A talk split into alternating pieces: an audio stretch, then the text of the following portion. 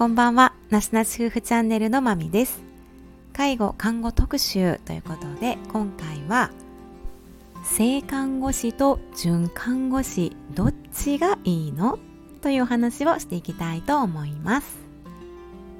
性看護師と準看護師は基本的には同じような業務を行っている医療従事者です。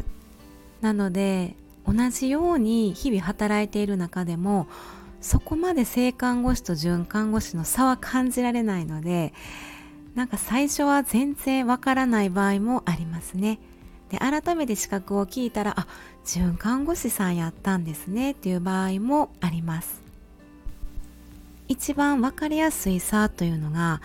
准看護師免許っていうのが都道府県知事が発行しているので都道府県が行っている准看護師試験に受験をされているということですね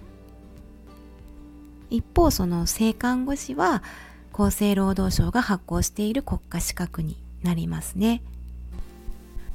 それぞれ受験資格を得るための道も違っていて准看護師さんは最短では中学校を卒業してから、えー、学校養成所っていうところに通えるみたいなんですね。ま中学校か高校を卒業して准看護師養成学校というのに2年というそういうルートがあるということですね。あとはまあ大学やったり専門学校3年4年っていう風な感じで最も最短で取れるんだなっていう感じですね。で生還の場合は中学校を卒業してから取ろうと思ったら5年の一貫の養成学校に通うっていうことが必要みたいですね。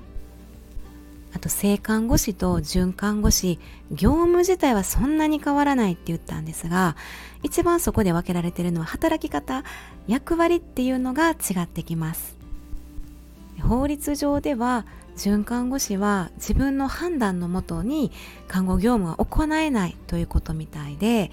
えー、医師か性看性看護師の指示のもとに、えー、看護業務ができるっていう違いがあるみたいですね。なので例えばその訪問看護になってもその例えばオンコールとか緊急の時とかの呼び出しとか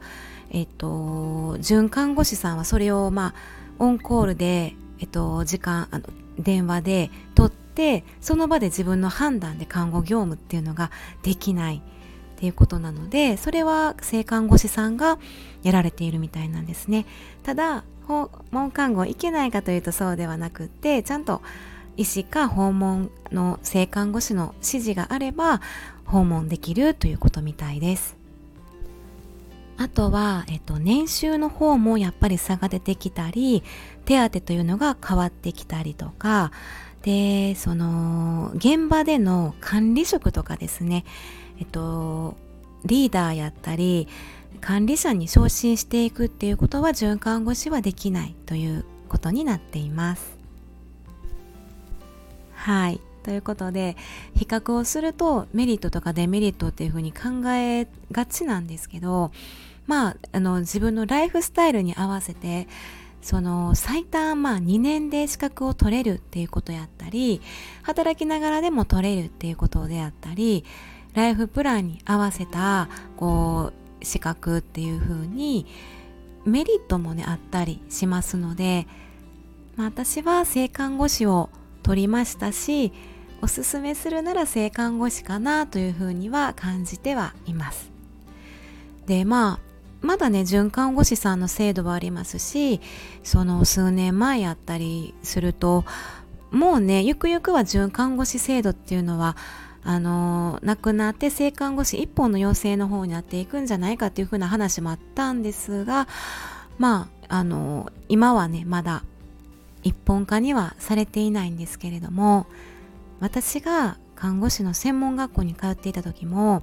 准看護師さんで、実務経験3年以上で性看護師になろうと、え、目指して2年課程というクラスがあっててそこでもねたくさんの方があのお勉強されていたんですけどそういった風なあなライフプランに合わせた、うん、あのメリットがあるんやなというふうに感じました。はい、ということで今回は性看護師と準看護師の違いについてお話をしました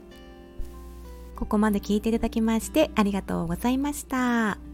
では次回のテーマでもお楽しみください。まみでした。さようなら。